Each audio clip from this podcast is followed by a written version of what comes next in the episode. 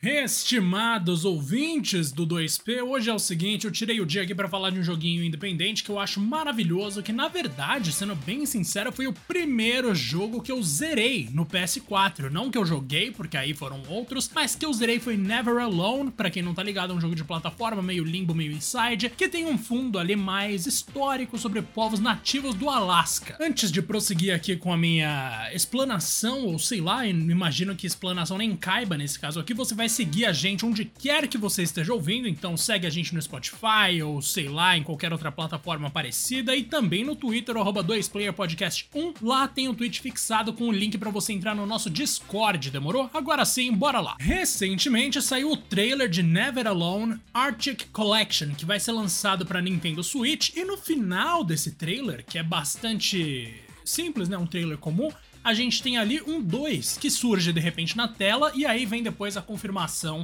que tá em pré-produção.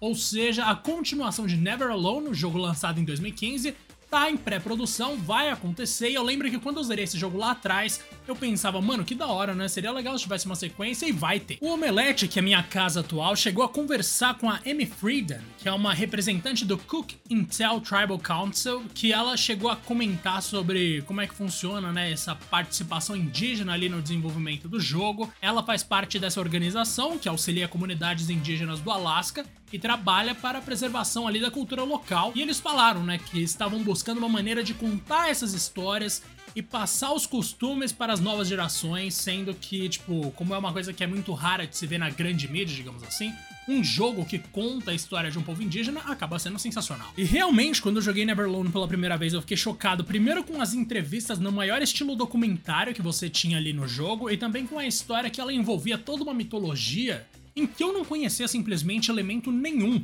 A gente tá muito acostumado, né, com mitologia grega, mitologia romana, mitologia escandinava, mas a gente. Mitologia escandinava é assim mesmo que fala, enfim, nórdica. Mas a gente não tá muito acostumado com outros, outras culturas, né, fora dessa coisa eurocêntrica.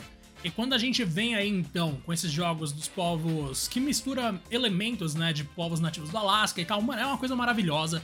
Eu lembro de pouca coisa, confesso, faz muito tempo que eu joguei.